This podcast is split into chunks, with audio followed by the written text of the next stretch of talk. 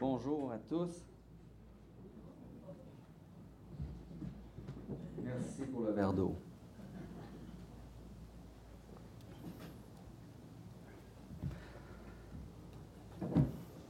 Je suis content de pouvoir être ici, partager avec vous la parole de Dieu.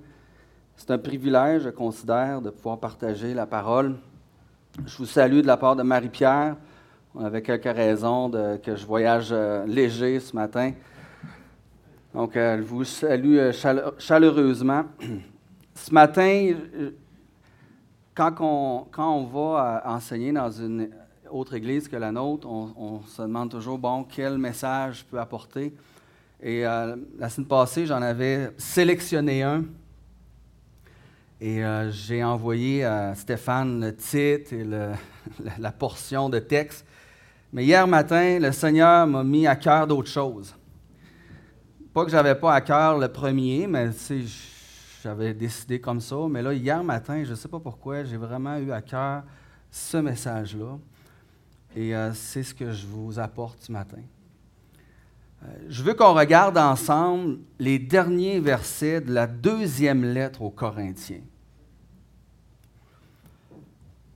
Une des raisons que Paul écrit 2 Corinthiens, c'était, bon, il y a plusieurs raisons quand on lit l'épître, mais une des raisons, c'était pour confronter certains faux apôtres qui s'étaient introduits dans l'Église à Corinthe. Paul a écrit 1 Corinthiens, ensuite il les a visités, et ensuite il est reparti, puis entre-temps, il y a des faux enseignants, des faux apôtres qui s'infiltrent dans cette Église-là et euh, ils veulent éloigner, en fait, ils veulent dénigrer Paul. Ils veulent éloigner les croyants de, la vérité de l'Évangile. Et ils ont même réussi à briser cette relation que l'Église avait avec Paul. Du moins, certains chrétiens de Corinthe, euh, il y a eu cette relation brisée avec Paul. Et c'est pour ça que Paul demande dans sa deuxième lettre, en fait, c'est sa troisième, on n'a pas la deuxième, mais notre deuxième et sa troisième il va dire, donnez-nous une place dans votre cœur. On voit ça au chapitre 7, verset 2. Nous n'avons fait tort à personne. Nous n'avons ruiné personne. Nous n'avons tiré du profit de personne. Faites-nous une place dans votre cœur. Et ces faux enseignants-là, bien sûr, étaient un piège pour l'unité du corps de Christ. Et à la fin de sa lettre, Paul mentionne cinq impératifs importants à mettre en pratique. Cinq impératifs qui vont contribuer à atteindre une maturité spirituelle dans nos vies personnelles, mais aussi dans l'Église. On est appelé en tant qu'Église à devenir mature spirituellement. Cinq impératifs qui vont aussi contribuer à, à préserver l'unité du corps de Christ, cette unité qui, Bon, certains ont commencé à être contre Paul, mais l'unité va commencer à se briser entre eux-mêmes éventuellement en laissant l'erreur rentrer dans l'Église. Alors Paul va dire aux Corinthiens à la fin, soyez dans la joie, perfectionnez-vous, consolez-vous, ayez un même sentiment, vivez en paix. Et ça, c'est les cinq impératifs que j'aimerais qu'on regarde un peu de plus près ce matin ensemble. On va lire euh, au chapitre 13 juste quelques versets 11 à 13 ensemble.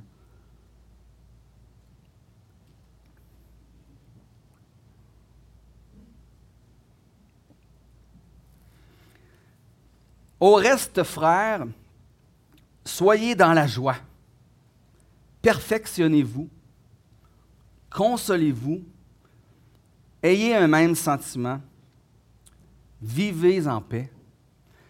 Et le Dieu d'amour et de paix sera avec vous. Saluez-vous les uns les autres par un saint baiser. Tous les saints vous saluent. Que la grâce du Seigneur Jésus-Christ, l'amour de Dieu et l'Esprit soient avec vous tous. Je vais prier. Seigneur, quelques petits versets, mais tellement de, choses à, voir, à, à, appliquer dans nos vies, dans, dans la vie de l'Église. Puis je veux juste faire qu'on puisse être humble ce matin et à l'écoute. qu'est-ce que tu as à, nous dire personnellement? Personne d'entre nous n'est parvenu. On est tous en processus de ressembler à Jésus. On, grandit dans notre foi, dans notre sanctification, puis on veut être à l'écoute parce qu'on a des choses à peut-être revoir, à ajuster. Donc, Seigneur, viens nous visiter, viens nous faire du bien, viens euh, nous exhorter, nous encourager ce matin avec les vérités qu'on va voir. Puis euh, je demande ça au nom du Seigneur Jésus. Amen. Alors le premier impératif, soyez dans la joie. Vous connaissez bien euh, le petit chant de Philippiens 4.4, hein? on le chante, en tout cas je ne sais pas si vous chantez encore, mais on ne chante plus bien hein? mais on a chanté ça tellement longtemps, réjouissez-vous toujours dans le Seigneur, je le répète, réjouissez-vous. La joie elle est essentielle dans la vie du chrétien et elle est essentielle dans la vie de l'Église. C'est un des éléments tellement importants de notre témoignage pour nous, mais pour, surtout pour les gens du dehors, les gens du monde qui nous regardent, parce que ceux qui sont à l'extérieur nous regardent, ils voient qu'on vit les mêmes épreuves qu'eux on vit les mêmes découragements, on a les mêmes maladies, on a des gens qui, décèdent dans nos églises des mêmes maladies qu'eux. Mais quand ils voient notre joie à travers nos larmes, ils se demandent, mais pourquoi? Comment est-ce qu'il fait cette personne pour, pour avoir la joie à travers ce qu'elle vit? Et, nous, ben, on peut leur dire, ben, c'est parce qu'on est meilleur. Ah, nous, on a appris la pensée positive, mais non, c'est sûr que non, c'est pas ça qu'on va leur répondre. Si la personne vient nous voir, nous demande, mais, comment peux-tu avoir cette joie? Mais on va pouvoir répondre que c'est la joie du Seigneur Jésus qui, nous anime et qui est en nous. Et Jésus, dans sa prière sacerdotale, va dire, dans Jean 17, 3, il dit, Maintenant je vais à toi et je dis ces choses dans le monde afin qu'ils aient en eux ma joie parfaite. Donc, c'est le fruit de l'Esprit qui est en nous, qui manifeste la joie, même si on n'a peut-être aucune raison humaine de se réjouir. On va un jour ou l'autre arriver à une étape peut-être où est-ce que, humainement parlant, j'ai aucune raison de me réjouir. Ça peut arriver qu'on vive des épreuves tellement intenses que, me semble, il n'y a rien humainement parlant pour que j'ai de la joie. Vous savez, en vieillissant, on accumule les années, on accumule les responsabilités, on accumule les tracas, on accumule les enfants et les petits-enfants. Et plus on accumule toutes ces choses-là et ces enfants-là, ben, plus on multiplie le potentiel d'épreuves. J'avais un de mes amis qui avait deux enfants, puis il me regarde, j'en ai cinq, il dit Ouais, tu as deux fois plus de chances que moi de vivre des épreuves. Je dis, ben oui. j'ai cinq enfants, on est sept dans la famille. On multiplie le potentiel d'épreuves, de problèmes de santé.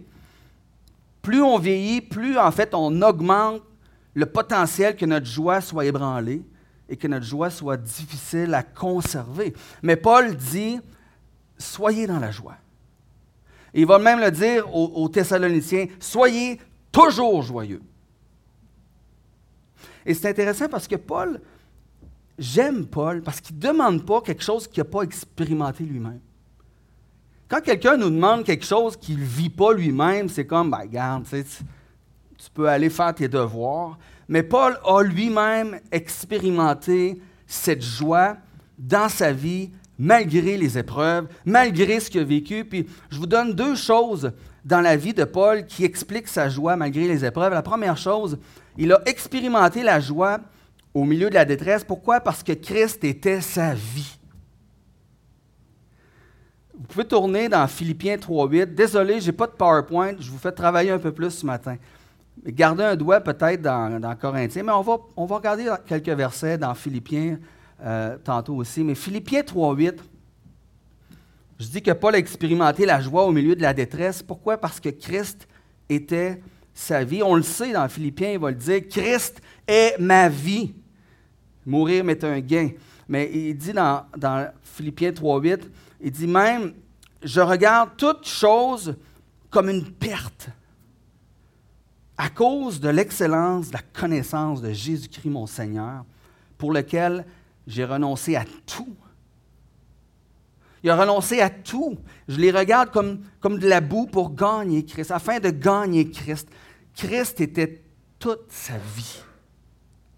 Et plus notre cœur s'attache au Seigneur, plus il devient la source de notre joie. Et quand le, Seigneur devient la source première de notre joie, ben, il n'y a rien qui peut nous l'enlever. Même si l'épreuve et, la tristesse nous atteint et elle va nous atteindre, notre joie va pouvoir demeurer ferme parce qu'on ne peut pas perdre Christ. On ne peut pas perdre le Seigneur Jésus. Et c'est lui qui est la source de ma joie. Fait que je ne vais jamais perdre cette source de joie, donc je vais pouvoir toujours expérimenter une joie malgré les pleurs. Puis on va pleurer. Et c'est pour ça que Paul pouvait garder la joie dans la prison à travers toutes les détresses qu'il a vécues chantant en prison. Intéressant. Deuxième raison, deuxième chose euh, que, Paul pourquoi Paul a expérimenté la joie au milieu de la détresse, c'est parce qu'il marchait dans l'obéissance. Vous savez quoi? Le péché est un voleur de joie. Si je tolère le, péché dans ma vie, et même que je le justifie, ben, le Saint-Esprit ne va pas manifester la joie en moi, il va plutôt manifester la conviction de péché pour que j'abandonne mon péché. Vous savez, quand David a commis son... C'était super intéressant. Quand David a commis son meurtre, son adultère, vous vous rappelez de ça? La première chose qu'il a vécu dans son cœur, on le voit quand on lit, quand on lit le, le psaume de repentance 51, la première chose, c'est qu'il a eu la conviction de péché la deuxième chose, c'est qu'il s'est repenti. Il s'est repenti devant ça. Et finalement, il crie à Dieu, Rends-moi la joie de mon salut. Le péché est un voleur de joie. Et si Paul a réussi à avoir la joie dans la détresse, c'est parce que Christ était sa vie. Il était fermement attaché à Jésus et il était un homme qui marchait dans l'obéissance au Seigneur Jésus. Alors, soyez dans la joie, le premier impératif ce matin. Le deuxième impératif pour, atteindre cette maturité euh, spirituelle et préserver l'unité, perfectionnez-vous. L'idée de ce mot est très intéressant, est très intéressant parce que c'est mettre en état de bien fonctionner, mettre en ordre, restaurer, améliorer. Vous savez, quand ils réparent leur filet dans Matthieu, là, ils arrivent et sont en train de réparer leur filet, ben, c'est exactement le même mot qui est utilisé. Perfectionnez-vous, on pourrait aussi traduire par rectifier vos voies. La parole vivante le traduit comme ça, a dit tendez vers la maturité réelle. Et, Paul espère, en écrivant ça aux Corinthiens, qu'ils abandonnent les, faux raisonnements que les faux enseignants sont venus enseigner dans l'Église, qu'ils abandonnent ça, qu'ils rectifient leur voie et qu'ils reviennent à la vérité de l'Évangile. C'est ça que Paul désire pour les Corinthiens. Vous savez, on est des enfants de Dieu. Euh, pour la plupart, je ne vous connais pas tous si vous êtes réellement nés de nouveau. Euh, mais tous ceux qui sont enfants de Dieu, ben, on doit souvent réajuster nos vies selon la parole. Vous êtes d'accord?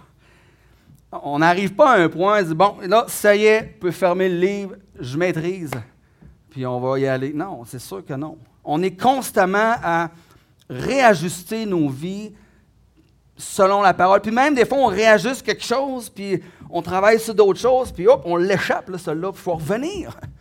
on est constamment à réajuster les choses en tant qu'enfant de Dieu.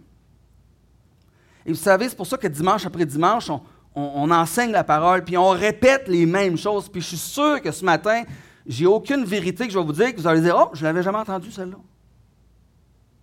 Vous avez déjà entendu ces vérités, mais dimanche après dimanche, on répète les vérités de la parole parce qu'on veut qu'elles soient dans nos têtes, dans nos cœurs, dans nos vies, parce qu'on est oublieux. On oublie. Et cette semaine, en fait, la semaine passée, on donne un cours Bonne Nouvelle, puis on a trois, quatre personnes qui veulent, ils cherchent Dieu, puis j'ai cette dame qui, qui, a de l'air tellement à, pas trop écouter, puis euh, elle pose jamais de questions, elle semble pas avoir d'intérêt. Puis là, c'est moi qui vais la chercher, puis je vais la reporter. Puis quand je l'ai reportée, je dis Oh, Madame Tremblay. Ben, je dis Puis, est-ce que euh, vous apprenez des choses? Est-ce que le Seigneur vous montre des choses? Avez-vous Elle dit Oh, non. Elle dit Moi, ça rentre d'une oreille, puis ça sort de l'autre. J'étais tellement comme découragé. Mais heureusement, il y en a trois autres qui ont un intérêt, qui posent des questions. Mais euh, vraiment, tu sais, oh, moi, ça sort, ça rentre, puis ça sort de l'autre. Je me dis, tu sais, est-ce que ça nous ressemble pas un peu parfois de, de, venir à l'église semaine après semaine, puis ça sort une oreille, puis ça, rentre, puis ça sort de l'autre, puis on, oublie. Vous savez, on a la responsabilité de mettre en pratique la parole de Dieu. Ça, c'est notre responsabilité. Puis Jacques le dit de ne pas être oublieux, hein? de mettre en pratique la parole, de ne pas être oublieux dans les premières années de ma vie chrétienne, j'écoutais les prédications et j'étais en mode évaluation du prédicateur. Moi, c'est comme ça que j'approchais la prédication. Je m'assoyais et j'étais en mode évaluation. Un peu comme quand on va au cinéma. à la fin, je, mettais une note. Puis je me souviens, j'étais avec un de mes amis. Puis là, je disais, ah, puis, puis, puis, ah, 6 sur 10. Puis là, lui, il dit Ah, moi, 3 sur 10. Oui, on 3 sur 10. Puis là, après ça, on expliquait pourquoi. Puis on, on, analysait, on évaluait la prêche. Puis un jour, j'ai réalisé que cette approche-là ne contribuait pas beaucoup à me perfectionner. Alors, j'ai commencé à écouter les, les, prédications en m'évaluant moi. Je ne vais pas donner une note au prédicateur, mais me donner une note à moi. En fonction de ce qu'il a dit, comment je me donne sur 10? Et vous savez, ça a vraiment changé ma, façon d'écouter la parole de Dieu puis l'enseignement. J'ai commencé à imiter Samuel et à dire Bon Seigneur, parle, ton serviteur écoute. Qu'est-ce que tu as à me dire? Ça a vraiment, vraiment tout changé mon attitude. Quand un message était plus, on ne peut pas dire plate, mais moins intéressant, ça arrive dans une année qu'il y a des messages moins palpitant, au moins on a de la misère à suivre puis qu'on s'endort. J'espère que ce n'est pas lui ce matin, mais ça arrive. Mais même dans ces messages-là, je me suis dit, je vais écouter. Je vais me forcer à écouter. Puis Seigneur, qu'est-ce que tu as à me dire, même si le message me rejoint moins, même si j'ai de la misère à écouter cette personne-là, je la trouve plus peut-être monotone, puis peu importe. Qu'est-ce que tu as à me dire, Seigneur? Alors, ça a été une approche, mais je vous le dis, c'est une approche qui est lourde de conséquences. C'est une approche qui est dangereuse pour nous. Parce que si sincèrement, on vient devant le Seigneur avant chaque prêche puis dire Seigneur, sincèrement et humblement, parle parce que ton serviteur écoute, mais je vous le dis, le Seigneur va vous parler. Puis le Seigneur va vous montrer des choses à perfectionner dans votre vie et des choses à changer. Parce que c'est son désir de nous perfectionner. Il ne veut pas nous laisser comme on est là. Matthieu 5, 48, il nous dit Soyez donc parfaits comme votre Père céleste est parfait. La barre est haute. 1 Pierre 1,16, vous serez saints. Pourquoi? Parce que, car je suis saint. Verset qui reprend de l'Ancien Testament. Mais Paul nous dit que ce n'est pas quelque chose qu'on a à travailler nous-mêmes, puis à tel toi, puis go, parce qu'il faut que tu fais. Non. Dans, au, chapitre 5, verset 10, il va dire Le Dieu de toute grâce, qui vous a appelé en Jésus-Christ à sa gloire éternelle, après que vous aurez souffert un peu de temps, parce que Pierre écrit à des chrétiens qui sont dans un état de, souffrance ou d'épreuve, puis il appelle même la fournaise ardente. Il dit, quand vous aurez souffert un peu de temps, il vous perfectionnera lui-même. Il vous affermira, il vous fortifiera, il vous rendra inébranlable. Donc, c'est un, travail qui se fait. On est responsabilisé devant Dieu de dire, Seigneur, qu'est-ce que tu veux? Puis de mettre en pratique, mais ce n'est pas quelque chose qui nous abandonne à nous-mêmes, puis qu'on a à faire tout seul. Il est là pour le faire, puis nous perfectionner, puis nous affermir, puis nous fortifier. Alors, si on veut arriver à la maturité spirituelle, on doit se perfectionner. Donc, ce matin, on regarde cinq impératifs. On en a vu deux. Impératif, pourquoi? Pour atteindre la maturité spirituelle, pour préserver aussi l'unité dans notre, dans notre Église. Soyez dans la joie. Perfectionnez-vous. Le troisième, consolez-vous. C'est un mot qui a aussi le sens de fortifier, encourager, exhorter. Et c'est ce que Paul espère pour, les Corinthiens qui sont là. Parce qu'ils ont été ébranlés dans leur fondement. Il veut que ces chrétiens-là se fortifient ensemble, qu'ils se fortifient les uns les autres, qu'ils s'encouragent, qu'ils s'exhortent les uns les autres après ce qu'ils ont vécu à Corinthe avec ces, faux enseignants qui étaient là. Et c'est ce qu'on est tous encouragés à faire. Entre nous, dans l'Église. Vous savez, il y a l'idée du corps de Christ dans cet impératif-là, consolez-vous. Vous êtes d'accord? Il y a vraiment cette idée-là de, de, ce corps-là. Et pour y arriver, ben, il faut se côtoyer. Puis, puis pour se côtoyer, ben, il faut se rassembler. Et, pour se rassembler, ben, il faut venir dans un lieu de culte commun. Et, je ne veux pas mettre une pression et faire sentir les chrétiens coupables de manquer certaines réunions de l'Assemblée, mais je veux juste souligner l'importance de l'Église locale.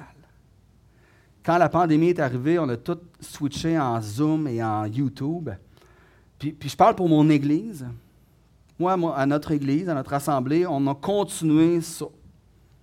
Puis je suis très, très reconnaissant de ça parce que j'ai des gens qui sont euh, soit malades, soit plus âgés, qui ont de la misère à, se déplacer et que ça leur convient parfaitement, puis je suis heureux de ça. Mais il y a une autre partie de personnes que c'est le temps de revenir à la maison. C'est le temps de revenir dans le lieu de culte, parce qu'il y a certaines personnes qui ont un peu peut-être pris goût au confort, puis au divan, puis je peux peut-être le streamer à l'heure que je veux, parce que c'est sur YouTube, puis c'est la facilité. Puis certains ont pris goût. Puis je parle pour mon Église, je ne connais pas votre assemblée ici, puis ont pris, puis c'est notre désir à l'assemblée que ces personnes-là qui peuvent être là euh, physiquement présents puissent revenir avec nous, parce que c'est ça l'Église. Euh, on, étudie le livre Suis-moi de David Platt cet été à l'Église, puis je vous lis quelques parties je vais vous lire, en fait, il consacre un chapitre entier sur l'Église locale dans son livre Suis-moi. Puis au début du chapitre, je trouve ça intéressant parce qu'il raconte l'histoire d'un prédicateur qui lance un appel au salut. Vous savez, les prédicateurs, on prêche l'Évangile, puis là, après ça, on fait un appel. Puis je vous lis l'appel. Il dit, Ce soir, j'aimerais vous appeler à placer votre foi en Dieu. Ce soir, je vous supplie d'entrer dans une relation personnelle avec Jésus, peut-être pour la première fois de votre vie. Et c'est super. Mais c'est la prochaine phrase qui, est moins. Et la prochaine phrase, c'est dit que les choses soient bien claires. Je ne vous invite pas à rejoindre l'Église. Je vous invite simplement à venir à Christ. Puis là, on pourrait jaser ensemble, puis bon, c'est correct, non, mais regardez ce que David Platt dit. Il dit Ces personnes avaient été trompées. On leur avait dit qu'il était possible de s'engager avec le Christ sans s'engager avec l'Église. La réalité est pourtant tout autre. Il est bibliquement impossible de suivre Jésus sans rejoindre son Église. Et, David Platt n'est pas en train de dire que pour être sauvé, il faut joindre une Église. C'est pas ça du, tout l'idée, mais c'est comme un peu Jacques. Vous savez, dans l'épître de Jacques, Jacques dit quelqu'un qui dit qu'il a la foi et qu'il n'a pas les œuvres, c'est bizarre, ça marche comme pas quelqu'un qui dit qu'il a la foi. que, fait que j'ai un peu l'impression que son approche, c'est ça. Quelqu'un qui se dit avoir la foi, mais qui ne veut pas joindre l'Église de Jésus-Christ, c'est comme bizarre. Parce que quand on est de nouveau, Dieu nous ajoute au corps de Christ. Et si le nouveau croyant refuse de se joindre à ce corps, c'est inquiétant. C'est ça le point de, M. Platt qui dit dans son livre. On est un corps. Et c'est ensemble qu'on doit être. C'est ça l'Église locale. L'Église est l'épouse de Christ. On ne peut pas ne pas aimer son épouse. Il y a euh, peut-être 7-8 ans, je visitais des amis avec Marie-Pierre. Et euh, on jasait de l'Église. Puis eux, clairement, ils ont de la rancune. Ils vont plus à l'Église à cause de l'hypocrisie des chrétiens. Et euh, à un moment donné, dans notre conversation, il, dit ça, il dit « Ah, oh, les chrétiens, je suis plus capable. » c'est comme malaisant, tu sais, on est ensemble, tout, puis qu'est-ce que tu réponds à ça? Tu sais, moi, je ne suis pas d'accord de, sa réaction, de son attitude. Je comprends qu'il a été blessé, je comprends qu'il y a des choses, oui, mais, mais je ne suis pas d'accord. Mais Marie-Pierre, elle a été vraiment bonne pour lui répondre. Gentiment, elle dit, mais comment peux-tu ne pas aimer les chrétiens? Comment peux-tu ne pas aimer l'épouse de Christ qui s'est sacrifiée pour elle? Comment tu peux, faire? Et là, finalement, il a, un peu pédalé, puis un peu essayé de réexpliquer sa pensée. Puis, ah non, c'est pas parce que j'aime pas les chrétiens, mais comment peux-tu ne pas aimer le corps de Christ, les chrétiens? Jésus a donné sa vie pour l'Église et nous, on va lever le nez sur l'Église, sur l'épouse de Christ parce qu'on n'est plus capable de l'endurer. Et, je comprends qu'il y, a pu y avoir des, blessures. Je comprends qu'il peut y avoir des, déceptions, mais vous savez quoi? Ça fait partie du plan de Dieu, ça. Qu'il y ait des, des querelles, qu'il y ait des blessures, qu'il y ait des déceptions. Ça fait partie du plan de Dieu pour qu'on puisse apprendre à, s'aimer, à se pardonner, à grandir ensemble à travers ces moments-là. Si nous sommes des, croyants euh, authentiques, nous sommes appelés à partager ensemble la vie de Jésus-Christ. Nous sommes appelés ensemble à édifier son corps à travers les bons et les mauvais jours. Nous sommes appelés à être ensemble aussi pour, s'aimer les uns les autres, pour s'exhorter les uns les autres, se supporter. Puis là, vous pouvez regarder tous les uns les autres de la Bible, il y en a plein. Se supporter, se pardonner, se consoler les uns les autres. Alors, cinq impératifs pour atteindre la maturité spirituelle. Préserver l'unité. On a vu, soyez dans la joie. Perfectionnez-vous. Consolez-vous. La quatrième et cinquième, je vais les mettre ensemble. Ayez un même sentiment vivez en paix. Puis je vais la mettre sur l'idée de l'unité. Paul appelle les Corinthiens à l'unité avec ces mots-là. Ayez un même sentiment, vivez en paix. Pourquoi? Parce que leur unité a été affectée par ces faux enseignants. Il faut, faut, se rappeler toujours du contexte quand Paul écrit ou quand n'importe quel écrivain écrit. Un contexte, qu'est-ce qu'il dit? Pourquoi il leur dit ça? Puis Paul, il veut qu'il s'attarde à cette unité à vivre en paix ensemble, d'avoir un même sentiment. Et je vous lance quelques questions comme ça importantes. Posez-vous ces questions-là. Je vais me la poser moi aussi. Est-ce que je suis uni à mon assemblée? Est-ce que je suis attaché à mon assemblée? Est-ce que je suis engagé envers mon assemblée? Est-ce que je suis solidaire? J'ai l'impression que la solidarité, c'est un peu comme en, voie d'extinction. Je vois de moins en moins cet aspect-là de solidarité chez les chrétiens. Et j'aimerais ça définir un peu c'est quoi l'unité, puis après on pourra dire si oui, je suis vraiment uni à mon Église. Qu'est-ce que l'unité? Bien, la première chose, vous le savez, on le dit souvent, l'unité, ça ne veut pas dire l'uniformité. Je veux dire, c'est pas parce qu'on on n'est pas obligé de penser tout pareil. La diversité est importante. Ce que Paul veut, c'est que les Corinthiens acceptent les vérités de la parole que lui leur a prêchée. Parce que lui a été un apôtre par Dieu, donné de Dieu. Pas les faux qui sont arrivés. Donc, il veut que les Corinthiens acceptent les vérités de la parole, obéissent ensemble à la parole de Dieu. Alors, même si on ne pense pas tous pareil, on, doit quand même avoir un but commun de glorifier Christ, d'obéir à sa parole. Ensuite, l'unité requiert, une base solide qui est l'Évangile. Et je vais vous inviter à tourner dans Éphésiens 2, faire un petit peu travailler. Euh, l'unité requiert une base solide. Qu'est-ce qui nous unit? Qu'est-ce qui fait qu'on est unis ensemble? Éphésiens 2, 11, 13 nous dit, c'est pourquoi Vous, autrefois païens dans la chair, appelés incirconcis par ceux qu'on appelle circoncis, et qui le sont en la chair par la main de l'homme, souvenez-vous que vous étiez en ce temps-là sans Christ, privés du droit de citer en Israël, étrangers aux alliances de la promesse, sans espérance et sans Dieu dans le monde. C'est pas nous, ça, c'était nous, ça, avant de connaître le Seigneur.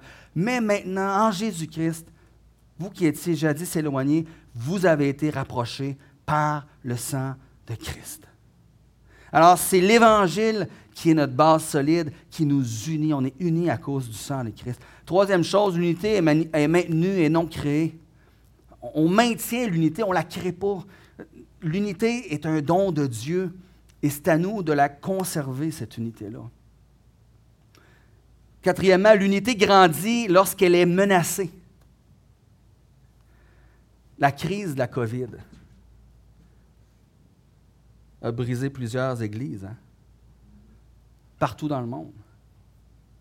Et quand on regarde ce qu'on a traversé dans les deux dernières, ben, trois même, 2019, euh, passe vite. Quand on regarde ce qu'on a traversé, moi j'ai vu des gens blessés. Hein. J'ai vu des gens qui se sont humiliés aussi. J'ai vu de l'amour, j'ai vu du pardon, j'ai vu de l'unité. Autant chez ceux qui étaient pour le vaccin que contre le vaccin, ou ceux qui étaient pour le passeport vaccinal et ceux qui étaient contre. J'ai vu de ça dans les deux côtés. J'ai vu quand même une, certaine unité. Oui, il y a eu des divisions, mais j'ai vu de l'amour, j'ai vu du pardon. J'ai été édifié par le témoignage de plusieurs personnes, des deux bords. Pas juste de ceux qui pensaient comme moi. J'ai été édifié par le témoignage de ces personnes-là. Et vous savez, le vrai combat, là, c'était pas de se positionner pour ou contre un vaccin, hein, ou pour ou contre un passeport.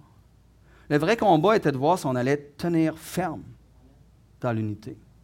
Était de voir si on allait conserver l'unité. Ça, c'était le vrai combat. Puis j'espère qu'on n'a pas perdu de vue l'enjeu premier de l'unité du corps de Christ pour des enjeux secondaires qui n'ont aucune portée éternelle. L'unité aussi, c'est la sœur jumelle de la solidarité. J'ai parlé un peu tantôt, solidarité. Relation, la définition du dictionnaire, relation entre personnes qui entraînent une obligation morale d'assistance mutuelle. c'est fort, hein? Relation entre personnes qui entraînent une obligation morale d'assistance mutuelle. On a souvent besoin d'assistance dans nos assemblées. Des gens malades, des personnes seules des personnes qui déménagent, etc., etc., etc. On a besoin de solidarité, d'être là les uns pour les autres. Maintenant, comment conserver l'unité? Comment vivre en paix? Laissez le Saint-Esprit vous, parler. Je vais juste mentionner quelques points. Puis, il y a peut-être un point qui dit ah, ça, là, c'est quelque chose qui est pour moi. Je ne le sais pas. Moi, je ne vous connais pas. J'ai des choses qui s'adressent plus à moi que d'autres ça va être sûrement le cas. Première chose, comment conserver l'unité, comment vivre en paix, accepter les différences. Soyons d'accord d'être en désaccord. On n'est pas tous pareils, on ne pense pas tous pareil, il faut accepter qu'il y a des gens différents. Il faut même accepter que ceux qui sont différents ont peut-être raison, puis j'ai peut-être tort. Il faut être capable d'ouvrir la porte, juste un petit peu, que peut-être je me trompe. Des fois, on ferme ça, puis non, non, c'est le même, c'est le même, puis c'est moi qui ai raison. Renoncez à, vous-même, l'idée de mourir à soi. Regardez les autres comme étant au-dessus de, de nous.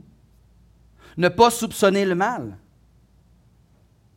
Vous savez, c'est rare que quand on blesse quelqu'un, c'est parce qu'on s'est levé le matin et dit Bon, moi, mon but aujourd'hui, c'est que je veux blesser tel chrétien ou tel frère ou telle sœur. on ne se lève pas le matin avec un but de blesser quelqu'un. On blesse les gens parce qu'on est maladroit. On blesse les gens parce qu'on est euh, peut-être égoïste, parce qu'on pense plus à nous. On ne blesse pas parce qu'on a un but, un désir de faire mal à ce frère ou à cette sœur. Alors ne soupçonnons pas le mal chez les autres qui nous blessent. Recherchez la paix.